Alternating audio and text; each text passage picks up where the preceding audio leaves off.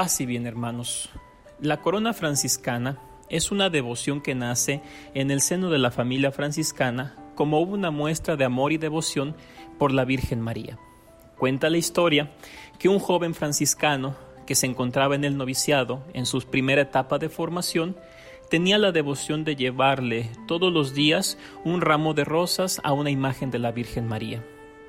Su formador, su maestro, para ponerlo a prueba en su obediencia, le prohibió que lo hiciera. Y el novicio se sintió muy mal y decidió salirse, decidió retirarse. Antes de dejar el convento, fue a despedirse de la imagen de la Virgen María. Y de repente, esta imagen comenzó a hablarle y le dijo, Hijo, no te sientas mal porque no me traes ya las rosas. Mejor regálame setenta aves marías, en recuerdo de los setenta años que yo viví en la tierra y junto con ellas medita las siete alegrías que yo viví aquí en la tierra y después de mi asunción.